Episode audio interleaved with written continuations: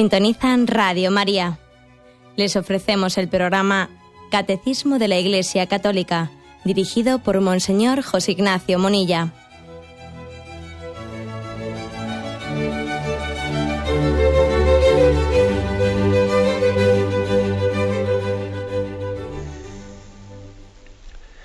Un cordial saludo a todos los oyentes de Radio María. Un día más, con la gracia del Señor, proseguimos el comentario del Catecismo de nuestra Madre la Iglesia. Y habíamos quedado en el punto 2520. Estábamos en la explicación del noveno mandamiento. No consentirás pensamientos ni deseos impuros. Después de haber hablado sobre la purificación del corazón en los puntos anteriores, a partir de este punto, el 2520, se abre el apartado que tiene pues, un título interesantísimo y, y práctico donde los haya. Dice el título, El combate por la pureza. Qué importante, ¿no? El combate por la pureza. Aquí estamos todos. de esta batalla no se libra nadie, ¿no? Y el que piense que no tiene esta batalla, pues la verdad es que puede ser que esté vencido antes de haber comenzado a pelear Vamos pues a intentar explicarlo. ¿eh? Es un punto del 2520 que como es bastante largo, pues yo lo voy a ir leyendo por párrafos y lo vamos comentando, como acostumbramos.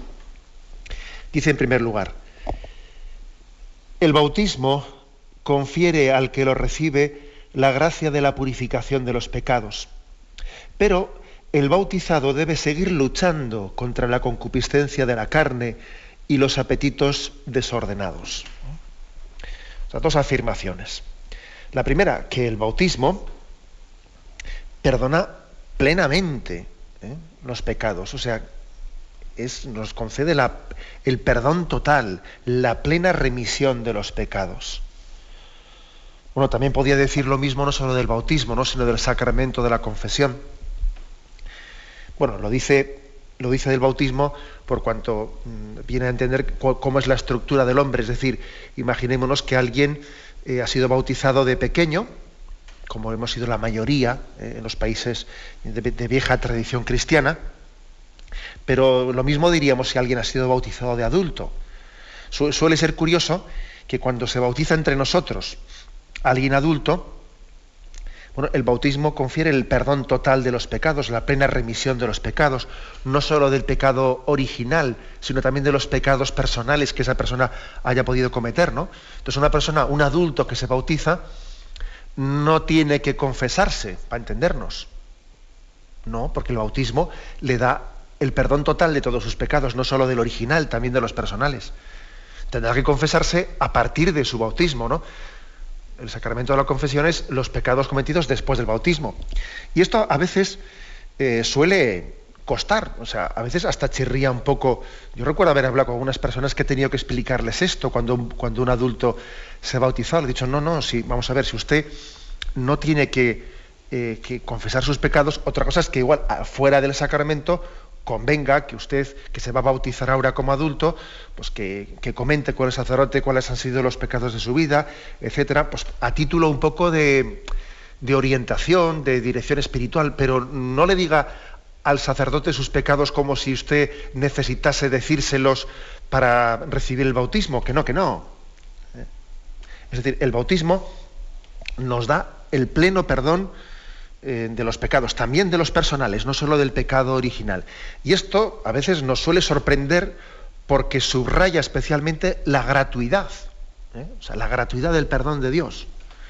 Acordaros de ese pasaje que, cuenta el Evangelio que le descuelgan a Jesús aquel paralítico, le descuelgan, le ponen delante suyo, lo habían introducido desde el tejado, desde el techo levantando, eh, pues, pues, pues, porque no podían introducirlo, estaba Jesús rodeado de gente, entonces descuelgan por el techo aquel, aquella camilla y Jesús dice, tus pecados son perdonados, ante la sorpresa de todos, ¿no? O sea, es decir, es un perdón gratuito. Bueno, pero mm, ¿cómo se puede decir tan fácilmente tus pecados son perdonados? Sí, sí, eh, esta es la afirmación, que es gratuita. El perdón de los pecados es un, es un don gratuito del amor de Dios, fruto de su amor. Claro, que además es que es algo que se percibe en fe. Porque es cierto que Jesús hizo, después de haberle dicho tus pecados son perdonados, como la gente no se lo creía, no terminaba de creerse que eso fuese posible así tan gratuitamente, entonces dijo, bueno, ¿qué es más fácil decirle a este? ¿Tus pecados son perdonados o levántate, coge la camilla y echa a andar? Bien, para hacerles creer hizo el milagro de la curación de aquel paralítico, pero perfectamente podía haber ocurrido, como de hecho ocurre en nuestras vidas, que Jesús le hubiese perdonado sus pecados sin tener después que haberle hecho el milagro de curar su parálisis física. Y así ocurre en nuestras vidas, que Dios nos perdona los pecados, pero por fuera las cosas siguen parecidas. O sea, es decir, que si tenemos determinadas parálisis, esas parálisis no han cambiado. Y si uno es un cascarrabias, eh, pues después de que ha recibido el perdón de los pecados, tiene esa tendencia que tenía antes, y etcétera, etcétera, etcétera. Es decir, que es cierto que el perdón de Dios es total. O sea, cuando Dios perdona, no es como nosotros, ¿no? Que perdono pero no olvido. No, no, no. O sea, Dios perdona totalmente. Eh, su, su amor es gratuito y su misericordia nos recrea, nos hace nuevos. Es como si volviésemos a nacer para Dios. Para Dios estamos plenamente limpios por el sacramento del bautismo y el de la confesión. Pero lo que aquí, ¿eh? lo que aquí subraya el catecismo es que, aunque esto es así, aunque esto es así, dice, pero el bautizado debe seguir luchando contra la concupiscencia de la carne y los apetitos desordenados. O sea, el perdón de Dios que nos es dado eh, principalmente por el sacramento del bautismo y de la confesión, nos quita la culpa ante Dios, nos quita la culpa, pero sin embargo, eh, no quita las consecuencias temporales que esa culpa nuestra, que ese pecado nuestro nos ha producido. Eso continúa en nosotros. Las consecuencias temporales que ese pecado, que era una ofensa a Dios, pues han, producido. Entonces Dios nos perdona plenamente la ofensa. Pero esas consecuencias van a formar parte de nuestra vida, de nuestras luchas interiores. Para explicar esto con un poco más de detenimiento, se nos pone un punto anterior de referencia, que era el 1264, en el que se dice, no obstante, el bautizado, permanece, en el bautizado permanecen ciertas consecuencias temporales del pecado, después de que se le han perdonado el pecado. ¿eh? Dice, permanecen, por ejemplo, los sufrimientos, las enfermedades, la muerte, o las fragilidades inherentes a la vida, como las debilidades del carácter, etc. Así como una inclinación al pecado que la tradición llama concupiscencia. ¿Mm? La concupiscencia no es pecado, pero sí es una inclinación al pecado. Es un desorden, un desorden que tenemos dentro de nosotros, ¿no? que nos encantaría, ¿eh? nos encantaría mm, que ese desorden desapareciese Fijaros, acordaros de aquel famoso pasaje de San Pablo que dice, tenía como una espina clavada en mi interior y por tres veces le pedí a Dios que me quitase aquella espina.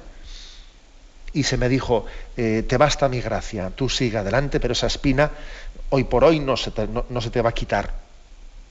Esa espina que nosotros la entendemos como la inclinación al pecado, la concupiscencia.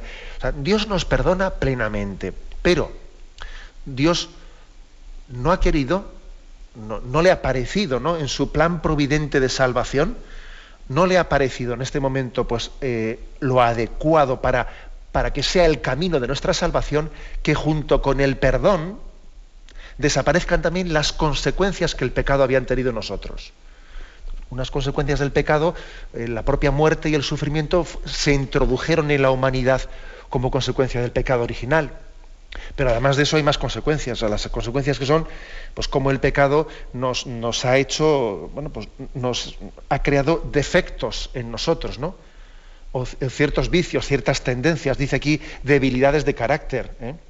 O sea, el hecho de que alguien se haya confesado, bien confesado, eso no quita que si tiene un carácter iracundo, el perdón de su pecado, que le ha pedido perdón por sus arranques de ira, Mm, de repente desaparezca. No, pues eso no, va, eso no va a desaparecer. Va a tener que seguir luchando toda su vida con eso. Y Dios, y Dios querrá en su plan providente que, esas heridas que el pecado ha dejado en nosotros sean, ¿eh? sean un instrumento para que nosotros luchemos. Porque en la lucha, en la lucha el hombre eh, clama y pide la gracia de Dios.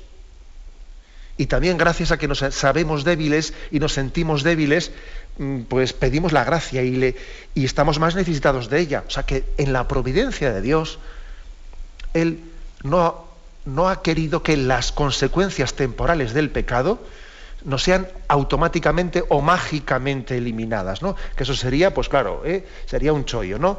Eh, Dios pido el perdón de los pecados y automáticamente pues quedan borrados en nosotros no solo la culpa, no solo la ofensa a Dios, que ya es infinita la misericordia de que no sea, ¿no? no sea perdonada, sino también las consecuencias temporales de lo que hemos hecho, ¿no? Y eso, eso Dios no lo ha querido. Dios quiere que, que, luchemos toda nuestra vida ¿no? con las consecuencias de ese pecado y que en esa lucha nos purifiquemos y nos santifiquemos. Porque el que no lucha no crece.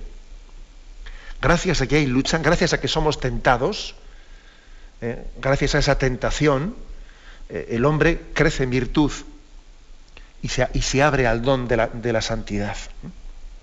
Esta es, como veis, pues la, ¿eh? la afirmación de entrada que hace, que hace el catecismo. Bueno, por lo tanto, la vida cristiana es combate, digámoslo claramente. La vida cristiana es, es, combate. En primer lugar, el, principal enemigo lo tenemos dentro de nosotros nuestras concupiscencias, nuestros desórdenes interiores. ¿no? Ese es. Y, y, lo importante es caer en cuenta de que la vida cristiana es milicia, es combate. Y termina diciendo, ¿no? Este primer párrafo de este punto, 2520 que hoy comentamos, dice, con la gracia de Dios. Estamos adentrados en este combate. Aquí es imposible, es imposible decir, a ver, eh, yo pongo mm, esta parte, eh, qué tanto por ciento tengo que poner yo, qué tanto por ciento tiene que poner la gracia de Dios. No se trata de tantos por cientos, ¿no? Eh, el hombre tiene que entregarse plenamente, con todas sus fuerzas, ¿no? en este combate por la pureza interior, al mismo tiempo que Dios le asiste plenamente con su gracia. ¿eh? El poder combatir, el poder combatir es una gracia de Dios. El que no hagamos las paces, el que no hagamos las paces con nuestro pecado, el que no hagamos un pacto de mediocridad, el que tengamos deseo, deseo de, santidad, eso es una gracia de Dios. ¿eh? Así de claro. es decir, el no pactar con el pecado es una gracia de Dios. Y uno dice, bueno, sí, pero ah, yo aparte de tener ese deseo de santidad, también luego quisiera verlo eh, pues, traducido en, frutos más concretos, ¿no? Porque yo sí que tengo ese deseo de santidad, pero luego no sé, no me cunde mucho, no me rinde, ¿no? Bueno, vamos a ver. Eh, dale gracias a Dios porque tengas ese deseo. Luego la verdad es que igual tú no serás un buen juez de ti mismo. Eso muchas veces ocurre, ¿no? Que uno no puede evaluarse a sí mismo hasta qué punto yo voy creciendo eh, o no voy creciendo en la vida de gracia. Pero el que tengamos el firme propósito, la determinada determinación, ¿no? que decía Santa Teresa, ¿no? de estar en combate, asistidos por la gracia, bajo el influjo de la gracia, pues es un don importante. Este es el combate por la pureza. ¿eh? el combate por la pureza que vamos a intentar ahora pues mm, vamos un poco desentrañar y ver de manera más, más concretizada. Tenemos un momento de reflexión y continuamos enseguida.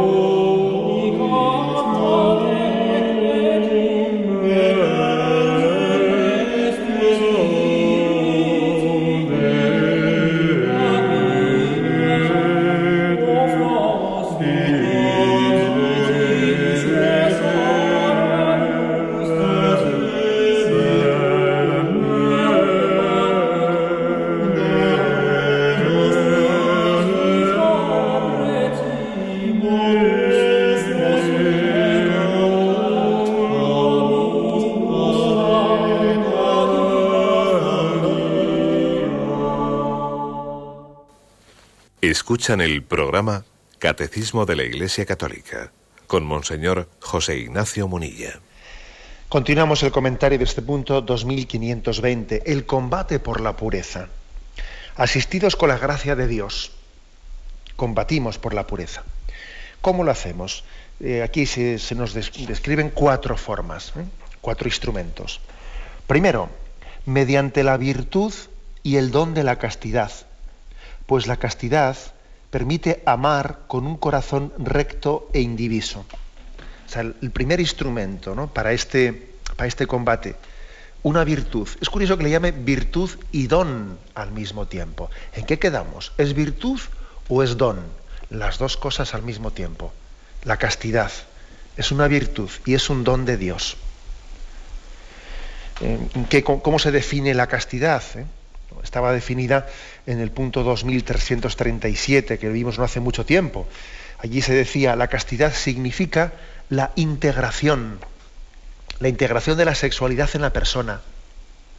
Y por ello nos permite como tener una unidad interior entre el ser corporal y espiritual. La sexualidad en la que se expresa la persona del hombre al mundo corporal y biológico se hace personal. Sea, no solamente es animal, sino personal y verdaderamente humana cuando está integrada en la relación de persona a persona, con un don mutuo entre uno y otro. O sea que la virtud de la castidad es una virtud que consigue la, la integración de la sexualidad en nuestra personalidad. Es decir, nosotros percibimos, cuando tenemos el don de la castidad, eh, la percibimos pues no como un animal eh, suelto que tenemos ahí dentro, que a veces lo percibimos así, ¿no? A veces uno dice, la sexualidad uno la vive como una especie de animal suelto que tiene ahí dentro, que cuando ruge el león, no vamos, es que no hay, no hay quien le contenga, no hay quien le pare, ¿no? Y parece que es como un impulso interior que está fuera de, la capacidad de la voluntad de, de, controlar y de dirigir nuestra vida, claro, porque falta la virtud de la castidad, falta el don de la castidad. No hay una integración ahí. Está como, digamos, el mundo eh, pasional animal del hombre fuera de, eh, fuera del dominio de la voluntad. Bueno, pues eh, primer, primera forma de definir la castidad, la integración, la unidad de vida, o sea, la unidad entre lo corporal y lo espiritual. La sexualidad está al servicio de la personalidad y no al revés, ¿no? Y además entonces en este caso digamos, el concepto cristiano de la sexualidad entiende que la castidad nos permite vivir, o sea, poner al servicio la sexualidad es como un instrumento, es como un vehículo de donación, de entrega de la vida. La sexualidad Dios, Dios la ha creído, la ha querido, perdón, pues no solo para transmitir la vida, ¿no? que eso es evidente, ¿no? sino también para que estemos abiertos al don de la vida, pero también para que sea un instrumento de comunicación, de donación de decir, todo lo mío es tuyo, te seré tuyo en las alegrías, en las penas, en la salud, en la enfermedad. Eso que se dice en esa fórmula matrimonial está expresado biológicamente, fisiológicamente en la sexualidad. El acto sexual es la expresión física, biológica, de la donación total del corazón, del hombre a la mujer y de la mujer al hombre. Y este es el don de la castidad. Ese es de donde la castidad. Por eso todos tenemos que vivir en castidad, igual un matrimonio que en su entrega sexual fiel eh, pues están viviendo el don de la castidad y los que somos célibes también vivimos el don de la castidad con nuestra, eh, con nuestra abstinencia, también estamos expresando la entrega del corazón plena. No a una mujer en concreto, sino a la iglesia plena, ¿no? A Jesucristo plenamente, ¿no? Es decir, que nuestra sexualidad la de todos, la de todos, sean casados, solteros, consagrados, es, una expresión de la vocación de la vida, es decir, está al servicio de la donación de nuestra vida. Y esto para que pueda ser cierto, eh, pues requiere la virtud de la castidad, el don de la castidad para que estemos, esté integrada en la vida, esté integrada y no sea, como he dicho antes, como un tigre suelto que anda por ahí, ¿no? Hay veces que tenemos un tigre suelto. Tú te imaginas tener un tigre suelto en casa que pasa por el pasillo, ¿eh? al lado tuyo, y, estáis suelto por el pasillo, ¿no? Y a veces te mete un zarpazo que te deja para allá, ¿no? Y dice uno, pero hombre, pero ¿cómo puedes tener un tigre suelto en casa? así pasa a veces cuando no tenemos la virtud de la castidad, ¿no? Que, claro, que, la impureza en momentos determinados pues, pues se adueña de nosotros, porque claro, el tigre no está para estar suelto por el pasillo de casa. El tigre tendrá que tener un zoológico para estar o tendrá que estar atado. Bueno, pues este es el primer punto, ¿no? O sea, con la gracia de Dios, el combate por la pureza supone el ejercicio de la virtud de la castidad, ¿no? Y una virtud, pues supone lucha, claro. Y supone educación, y supone. Segundo punto. Dice, otro instrumento ¿no? para el combate de la pureza. Dice, mediante la pureza de intención, que consiste en buscar el fin verdadero del hombre, con una mirada limpia el bautizado se afana por encontrar y realizar en todo la voluntad de Dios. Esto es muy interesante, pero muy interesante. Es decir, que no pensemos que el tema de la pureza es exclusivamente el tema de la sexualidad. No, no, no. El tema de la pureza abarca muchas más cosas en la vida. lo básico ¿eh? Es también aquí, es muy importante, ¿no? La pureza de intención. Es decir, que uno en las cosas que hace en esta vida no se engañe en qué está buscando. Que tenga claro que lo que hago lo hago no por buscarme a mí mismo, sino buscando la voluntad de Dios. Es decir, que no me mire a mí cuando te sigo, que te, que te mire a ti, Señor, que no me esté buscándome a mí en todo lo que hago. ¿Eh? Acordaros de esa escena del joven rico. Teóricamente, teóricamente, aquel joven rico parecía, parece, por el texto, que buscaba la voluntad de Dios, ¿no? Maestro bueno, ¿qué tengo que hacer para ganar la vida eterna? Hombre, qué chico tan majo, ¿no? Oye, ya quisiéramos que todos los chicos hiciesen esa pregunta. Ojalá. Oye, y además hasta el propio Evangelio dice que Jesús se puso contento, ¿no? Pero fíjate tú por dónde, que luego escarbando un poco ahí, eh, pues cuando Jesús en esa capacidad que tiene él de poner al descubierto lo que está oculto en el corazón del hombre, allí se dejó eh, bastante claro que en el fondo ese joven sí buscaba la voluntad de Dios, pero también buscaba otros intereses, ¿no? O sea, no tenía una pureza de intención. ¿Qué tengo que hacer? Pero, pero esto no me lo toques, lo otro no sé qué, ¿no? O sea, eso nos puede ocurrir a todos nosotros. Nos puede ocurrir que no tengamos pureza de intención en lo que hacemos que igual uno en esta vida hace muchas cosas, pues para que se las reconozcan, para que hablen bien de él. Oye, fíjate que estás haciendo cosas buenas, ¿eh? Pero mira, el problema es que tengo una pureza de intención, vamos, no muy recta. Y claro, pues sí, mira, no me y para lo que hago y para lo que me reconocen, y fíjate todo lo que hago y luego nadie me lo agradece. Bueno, pero ¿cuál era la intención con la que hacías las cosas? Porque uno igual puede hacer las cosas por quedar bien, o por lavar su imagen delante de los demás o incluso por tener la conciencia tranquila, que parece que es lo que buscaba el joven rico. A ver, él quería salvarse, tenía, quería tener la conciencia tranquila, ¿eh? pero vamos, ¿no? Pero lo que quería es que le diesen una receta, una receta para estar tranquilo y decir, yo ya con Dios he cumplido y ahora yo ya hago mi vida. No puede ser, ¿eh? Que alguien quiere, quiera estar como, ¿eh? tener un sello, un sello que le garantice que ante Dios ha cumplido, y una vez que ya él ha cumplido, luego ya vive su vida, ¿no? Vive sus valores al margen de lo que el Señor quiera de él. No, eh, esa no es tener una pureza de intención. Eso no es buscar a Dios por encima de todo. Eso es querer tener una conciencia tranquila y utilizarle a Dios o la religión como una especie de tranquiliza conciencias. La pureza de intención es otra cosa. Es otra cosa, es decir, es preguntarle a Dios, Señor, ¿qué quieres de mí? ¿Cuál es tu voluntad? E, esa es la pureza de intención. Buscar en todo la gloria de Dios. No buscarme a mí mismo. ¿eh? Que puede ocurrir continuamente que nos engañemos en esto. Por esto es importante que tengamos eh, un examen sobre la rectitud de nuestras intenciones. Porque es que, como digo, es muy fácil que uno diga, no, no, yo es que quiero ser legal, yo hago esto por legalidad. Porque no, no te engañes. Tú esto no lo haces por buscar la legalidad, que te conocemos. Tú lo haces porque tienes un rencor tremendo.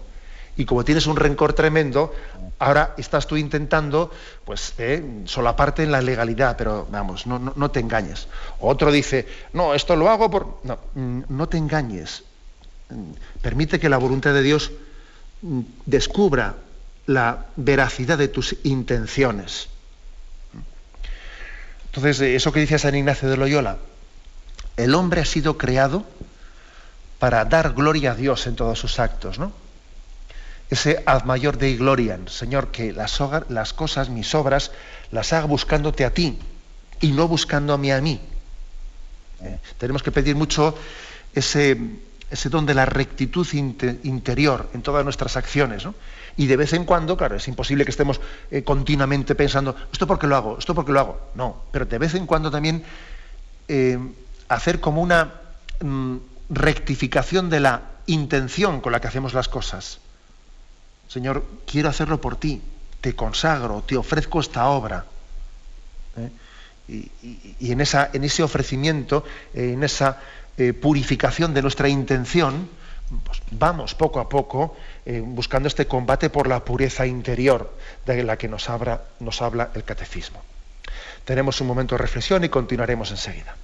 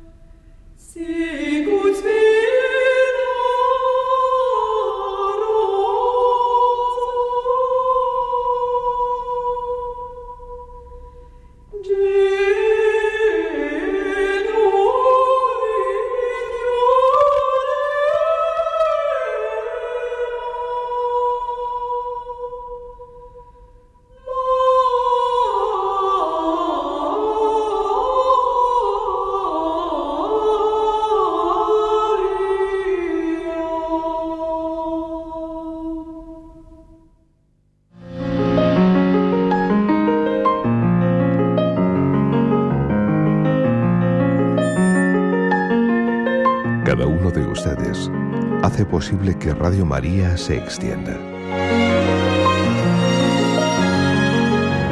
En nombre de todos, gracias.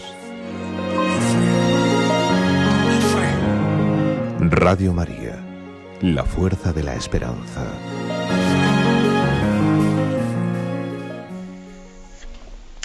Estamos comentando este punto 2520 en el que se introduce el apartado el combate por la pureza con la gracia de Dios, eh, el hombre debe de combatir por la pureza mediante la virtud y el don de la castidad, mediante la rectitud de intención, mediante la pureza de intención que explicábamos en la intervención anterior, que consiste en buscar en todo eh, la gloria de Dios, buscar la voluntad de Dios y no buscarme yo eh, en las cosas que hago, ¿no? No buscar yo quedar bien en ellas, sino buscar, buscar lo bueno, lo agradable, lo perfecto, lo, que, lo que agrade a Dios. Siguiente punto, siguiente consejo que se da. ¿Cómo, luchar por la, por la pureza? Dice, mediante la pureza de la mirada exterior e interior, mediante la disciplina de los sentidos y la imaginación, mediante el rechazo de toda complacencia en los pensamientos impuros que inclinan a apartarse del camino de los mandamientos divinos. La vista despierta la pasión de los insensatos. Sabiduría 15.5. Vamos a intentar explicar esto que es muy práctico e interesante. O sea, que tiene que haber una, una lucha por la pureza en la mirada. Y además dice, distingue exterior e interior. Una lucha por la pureza. En el sentido exterior, pues es más fácil a qué nos referimos, ¿no? En el sentido de la mirada exterior, pues de manera que mis ojos estén mirando pues con limpieza o, estén buscando en, en, la mirada la complacencia sexual de una persona, que la estén mirando pues no a su persona, sino a su cuerpo, suscitando en ello eh, mis pasiones sexuales. A eso se refiere con la mirada de pureza exterior. Y la mirada de pureza interior, ¿a qué se refiere? No? pues que también, evidentemente, uno puede estar mirando eh, a una persona interiormente con imaginaciones, imaginaciones eh, que no le, están ayudando ¿no? a amar a esa persona como el plan de Dios quiere que la ame, sino que están suscitando bien sean odios, rencores, impurezas, también por el tipo de mirada interior que está teniendo esa persona, imaginaciones, etc.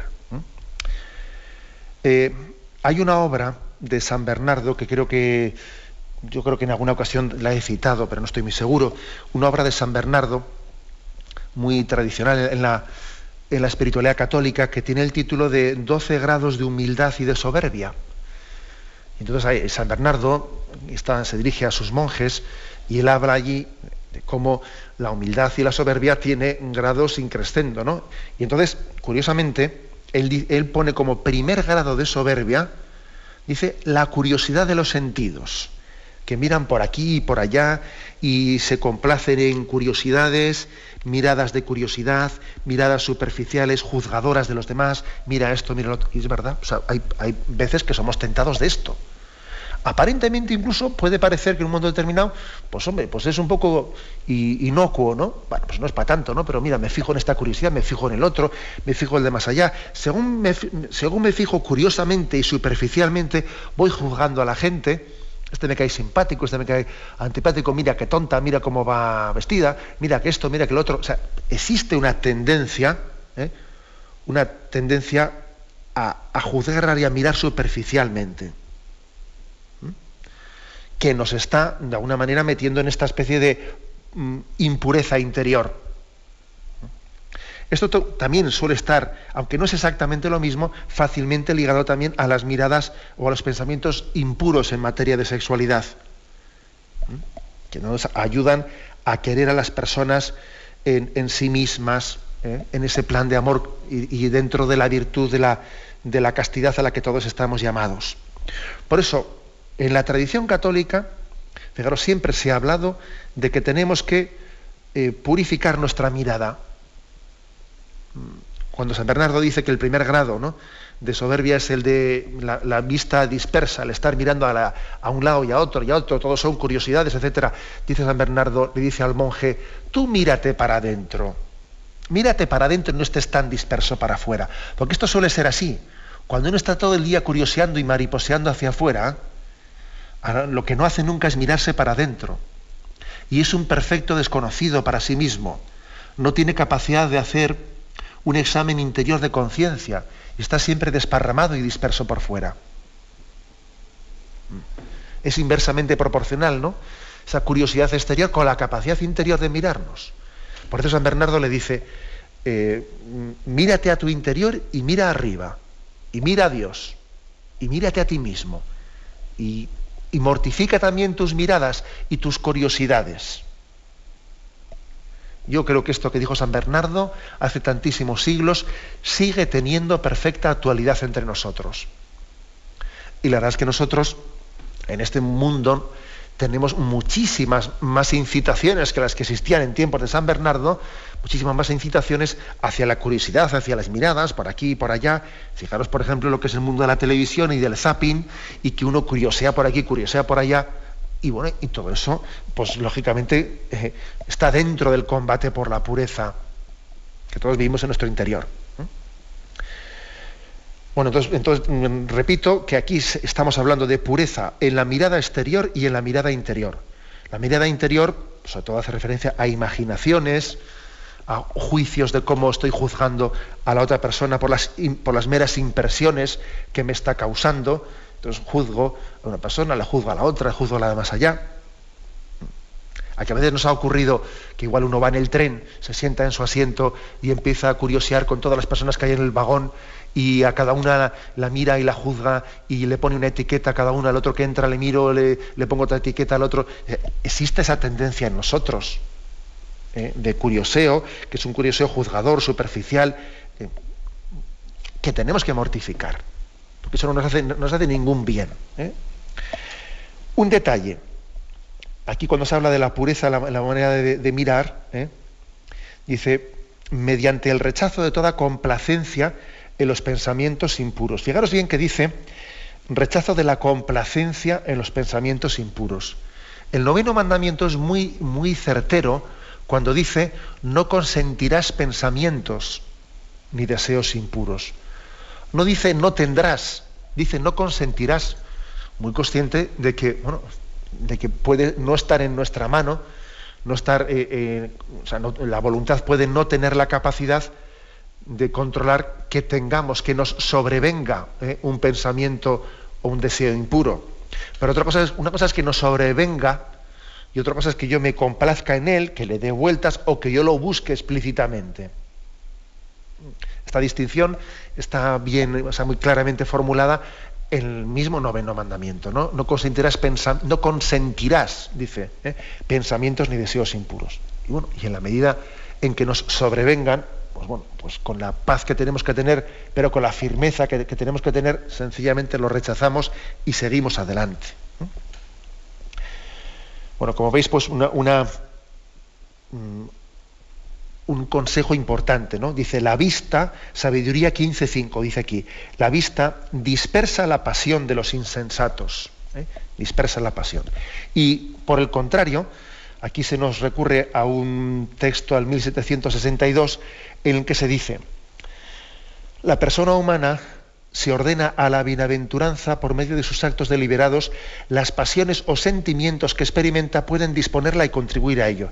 Fijaros una cosa, el hombre tiene, tiene pasiones buenas que deben de ser bien utilizadas para conducirnos a Dios. Pongo un, ejemplo para que esto se entienda. A que nos ha ocurrido en alguna ocasión cuando hemos visto una película buena, ¿no? Ese tipo de películas, pues bueno, con un contenido espiritual eh, grande, ¿no? bien sea un clásico o películas modernas también, que también las hay, ¿no? A que nos ha ocurrido, yo qué sé, uno está viendo la película de Benur o otro tipo así de películas que producen en nosotros una emoción, un sentimiento, una pasión. ¿eh? Ojo, ¿eh? que la palabra pasión no la, entendamos así siempre negativamente, que el hombre tiene pasiones y, y debe de tenerlas buenas. ¿no? Esas películas producen en nosotros una pasión, un sentimiento que eleva nuestro corazón a Dios, ¿no? Nos da deseo de entrega, eh, nos da deseo de, generosidad, etcétera, ¿no? Bueno, pues eso que se produce en sentido positivo también se produce en sentido negativo cuando nuestros sentidos, eh, nuestras imaginaciones, están percibiendo una serie de bombardeos que lo que están haciendo es, en vez de suscitar tu generosidad, lo que está haciendo es suscitar tus, más bajas pasiones, ¿no? No tus altas pasiones eh, generosas, no, no, sino tus más bajas pasiones que buscan tu egoísmo, tu placer, etcétera, etcétera. Esto es así. ¿eh? Luego nosotros estamos llamados a ordenar nuestras pasiones para bien y integrarlas al servicio ¿no? de esa búsqueda de la voluntad de Dios. y lógicamente, dependiendo de qué es lo que yo tenga delante de mí, de mí, pues he puesto el caso del cine. Hay unas películas que suscitan en mí pasión para el bien y para amar y para la generosidad, ¿no? Y hay otras películas que lo que suscitan en mí, pues es sencillamente búsqueda de mi egoísmo y búsqueda de mi placer y olvidarme de todo el mundo. O rencor, o etcétera, lo, que fuere, ¿no?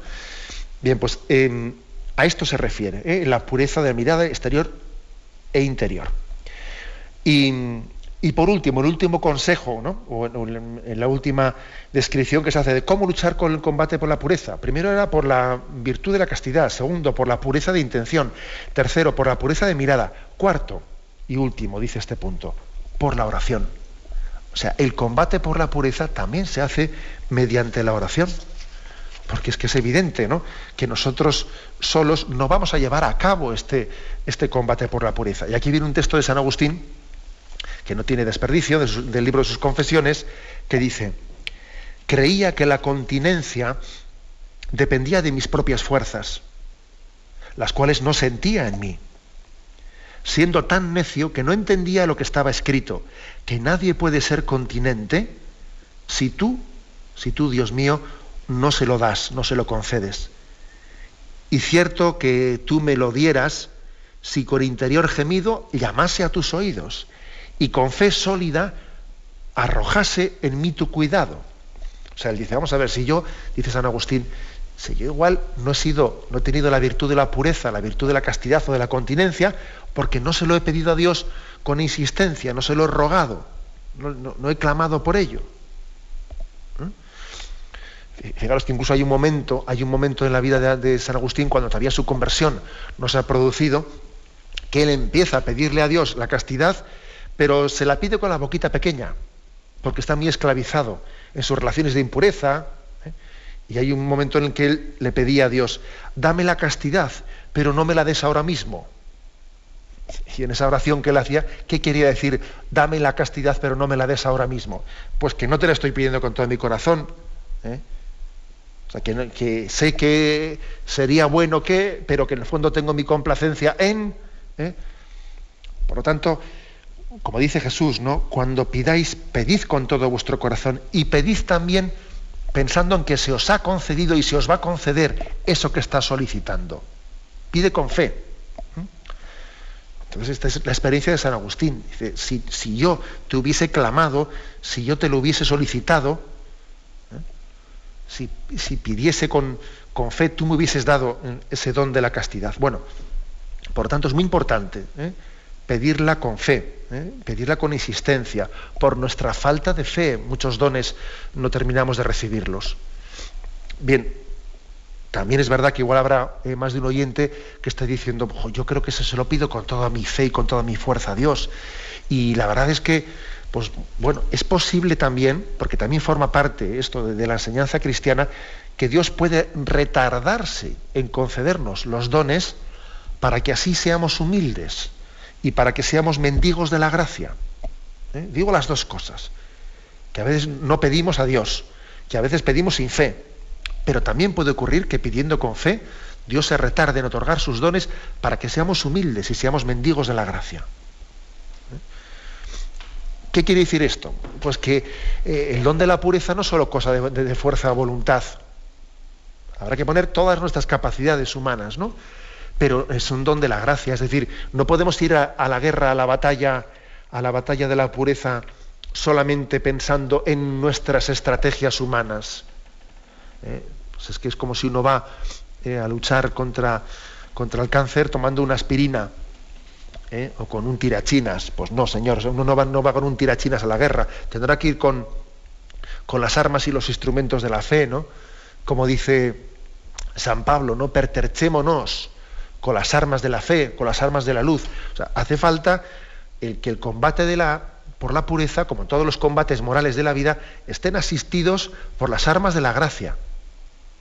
Y uno diga, pues voy a rezar con fuerza y voy a rezar este rosario y voy a eh, pedir, cuando comulgue, pedirle a Dios la sanación, que sane mi carne enferma, etcétera, etcétera. es decir, que tenemos que pedir y clamar la gracia de Dios porque no sabemos débiles. Sabemos débiles. O sea, eh, ojo con el voluntarismo, porque sería un error muy grande el pensar, ¿no? Como, como decía eh, Pelagio, ¿eh? que fue que dio el nombre a la herejía del pelagianismo, ¿no? que es una herejía de mero voluntarismo. ¿no? Claro, Pelagio, que era un monje, bueno, pues digamos, de una constitución que él se sentía muy bueno, seguro de su fuerza de voluntad, ¿no?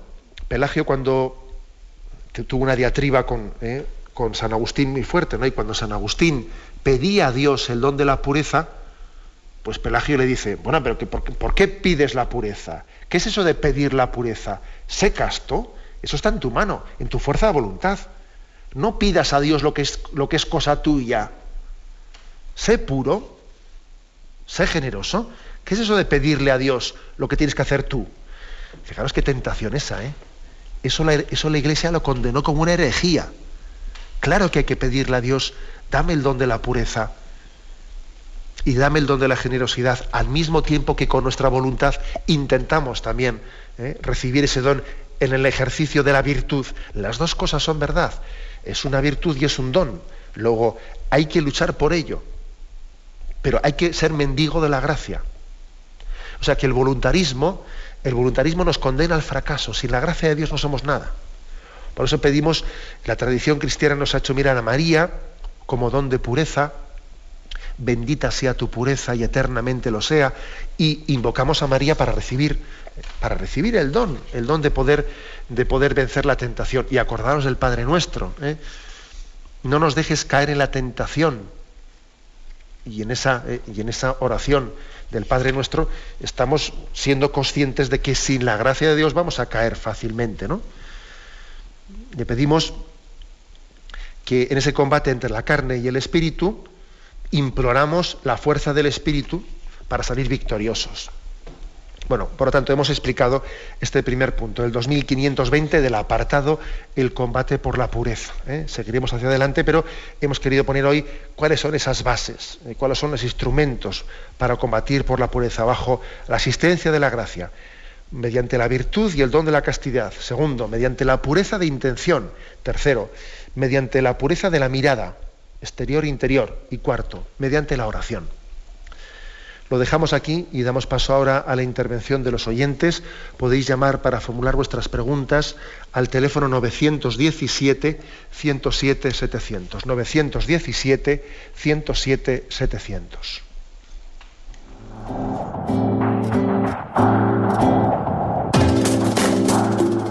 Estos voluntarios que dan su tiempo generosamente en el día a día.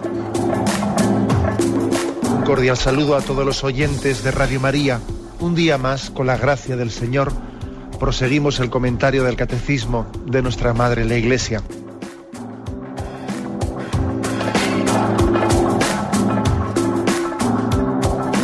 Porque le has quitado la única manera de protesta que tiene. O sea que cuando hay un dolor fuerte no hay que tomar analgésicos, hay que ir No, no, directamente hay que al tomar, médico. no, sí, hay que, bien, Primero ir pero, al médico. pero no analgésicos fuertes para que se cometa el error de bloquear la defensa y no poder llegar al diagnóstico. Bien, bien.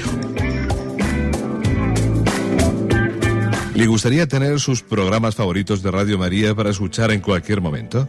Llame y pídanos el programa que más le interesa en cualquiera de sus emisiones. Recogeremos su petición y sus datos completos para hacer el envío. Solo necesita un lector de CD o DVD que admita el formato de compresión MP3. Llame al 917-107-700 y atenderemos su petición encantados. Tome nota. 917-107-700. Radio María, más cerca de usted.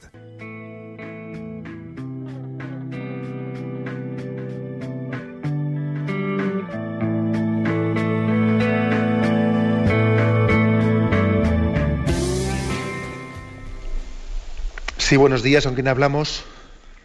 Eh, Monseñor, buenos días. Hola, buenos días, escuchamos, adelante. Ante todo, muchísimas gracias por su por sus explicaciones. Fíjese, yo no soy de aquí, vivo en un pueblo y, y veo ¿no? que muchos jóvenes están tan desorientados y en esto de la pureza, ¿cómo decirles una palabra? No si todo en el ambiente atenta contra ello, ¿no? La televisión, los medios, la forma de vida, en fin, yo quisiera que, que me dé una palabra, ¿no? Para yo también poder dárselas a estos jóvenes, porque la verdad que a veces hasta en estas fiestas se ven incidentes de violencia, ¿no? Por el exceso de alcohol, eh, en fin, de exceso de todo. Un abrazo y De que Dios acuerdo. lo bendiga. Mire, pues esa palabra yo, que se me ocurre darles la siguiente. Yo creo que a nuestros jóvenes es importante transmitirles una conciencia, la conciencia de que ellos pueden, como han nacido ¿no? en una sociedad hipererotizada, es posible que no se den cuenta de ello y tomen como normal lo que no es normal. ¿no? Es como cuando alguien ha nacido pues, en un sitio pues, en el que la presión es alta o es baja. Como ha nacido allí, él no siente la presión alta o baja, sino que bueno, se ha acostumbrado a ella desde el principio. ¿no? Algo así les puede ocurrir también ¿eh? a quienes bueno, pues, han nacido, las generaciones más jóvenes especialmente, ¿no? que han nacido en una sociedad ya totalmente hipererotizada y no se dan cuenta que mm, en la fórmula, en la publicidad, eh, en las modas, en cualquier forma de, vivir las diversiones, etcétera, ¿no? Hay una falta de pureza y de, dominio interior tremenda, ¿no? Entonces, en primer lugar, hacer caer en cuenta en eso. ¿Qué instrumentos pueden, pueden servir? Pues yo creo que pueden ser muchos, ¿no? Un instrumento importante puede ser ver, o sea, abrir los ojos a ver cómo mm, la publicidad utiliza el resorte de la sexualidad para el consumismo. Porque ahí claramente estamos siendo manipulados, ¿no? Y parece que a nosotros nos duele un poco en el orgullo que me estén manipulando mm, mediante la impureza para que luego yo consuma más.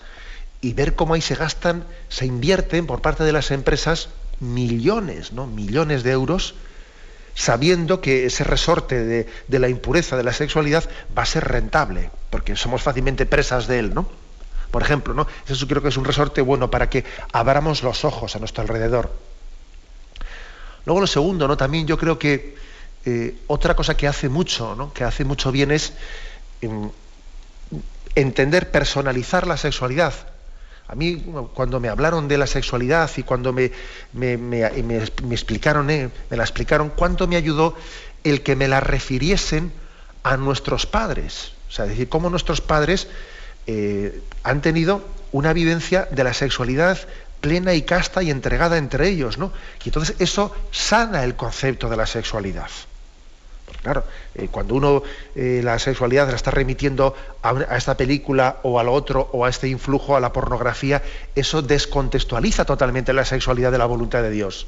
O sea, referir la, sexualidad a nuestros padres, ¿no? a la vocación al amor de la que nosotros hemos nacido. Eso es muy sanador. ¿eh? Es muy sanador. Yo creo que eso es, eso es muy importante. ¿no? Y luego además creo que también otra cosa que ayuda mucho a los jóvenes es estar atento a esos momentos en los que ellos eh, viven fracasos, por ejemplo, cuando alguien se siente manipulado y, pues, y ha sido abandonado, pues resulta que un chico abusó de, ha estado durante un tiempo con una chica y luego la deja y va con otra. Seguro que si a esa chica tú le hablas hace un mes y medio, te hubiese rechazado todo lo que le dices, pero en este momento de gracia, en este momento en el que el otro la ha dejado, etcétera, y se siente utilizada, es un momento para hacerle entender eh, el valor y el significado de la castidad muy bueno, muy importante. Porque es un momento en el que eh, la, eh, la, experiencia que tiene le va a hacer entender cómo se ha dado plenamente a un chico cuando era mentira. Cuando ahora resulta que ese chico está con otra y jugando para aquí y por allá y hablando de ella por todas las esquinas. O sea, también creo que hay que estar atento con nuestros jóvenes a sus momentos de crisis para hacerles abrir los ojos desde la frustración que están sintiendo de cómo la no vivencia de la castidad les ha hecho, les ha hecho ser manipulados fácilmente. ¿eh? Son unos pequeños consejos que pueden, creo que pueden servir. Damos paso a una siguiente llamada. Buenos días.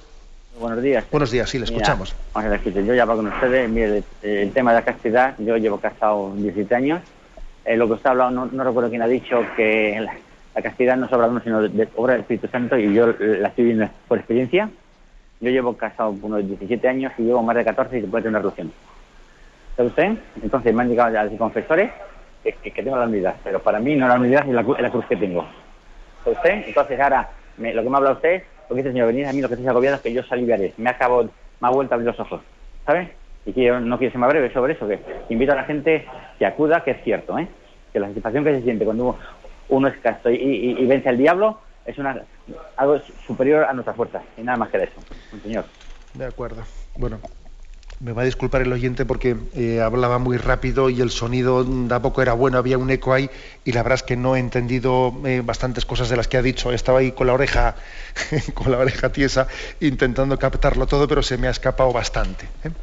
Pero bueno, yo lo que creo, él, ha puesto el, el ejemplo, ¿no? El ejemplo del matrimonio creo hay una cosa, ¿no? Puede haber, puede haber muchas, me sirve la intervención del oyente para hacer un comentario añadido, ¿eh? y que perdone el oyente porque sé que el comentario que voy a hacer igual no responde a, su planteamiento.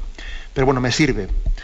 Eh, ¿Cuántas veces ocurre que cuando no vivimos la virtud de la castidad en la soltería, en la etapa de solteros, uno piensa, cuando sea casado, entonces, al tener con mi mujer, con mi, o con mi esposo, ¿no?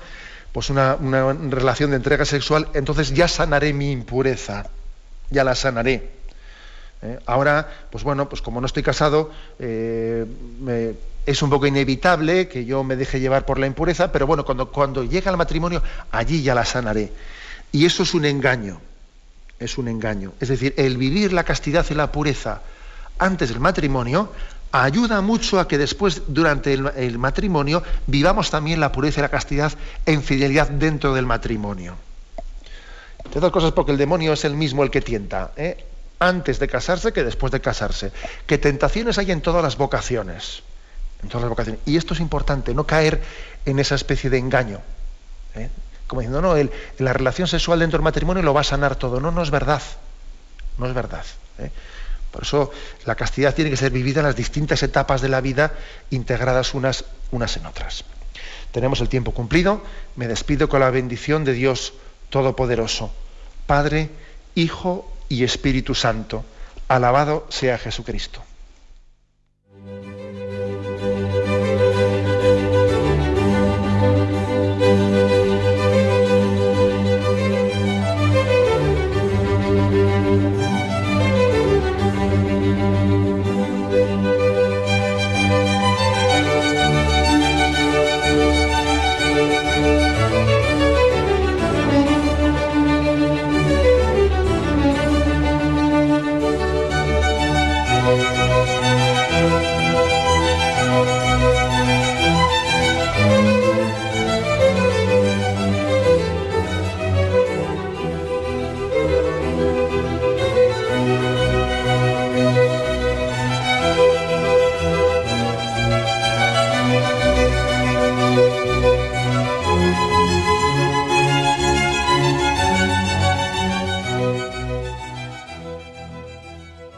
Les hemos ofrecido el programa Catecismo de la Iglesia Católica, dirigido por Monseñor José Ignacio Monilla.